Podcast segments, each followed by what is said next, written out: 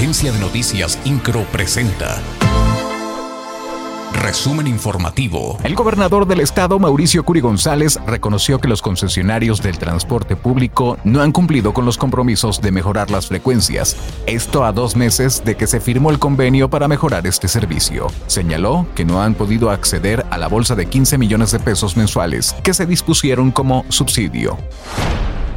La secretaria de Salud del Estado, Martina Pérez Rendón, dio a conocer que en Querétaro no existen laboratorios autorizados para realizar pruebas de la viruela cínica. Esto luego de que en Internet se han comercializado algunas pruebas para detectar esta enfermedad. En este sentido, reiteró que el único laboratorio a nivel nacional que analiza la viruela es el Instituto de Diagnóstico y Referencia Epidemiológicos.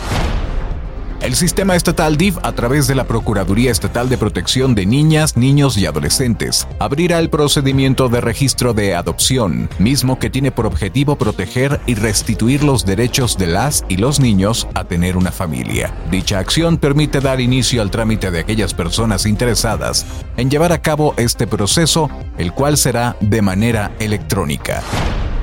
El director de turismo del municipio de Ezequiel Montes, Martín Zambrano Aguilera, dio a conocer que ya se tiene listo el proyecto para el cambio de la iluminación de la Peña de Bernal. Explicó que se trata de un proyecto que contempla la instalación de un mapping para cambiar los reflectores de iluminación. Señaló que a principios de 2023 se comenzará a realizar los trabajos en los que se pretende invertir 4.5 millones de pesos. INCRO, Agencia de Noticias.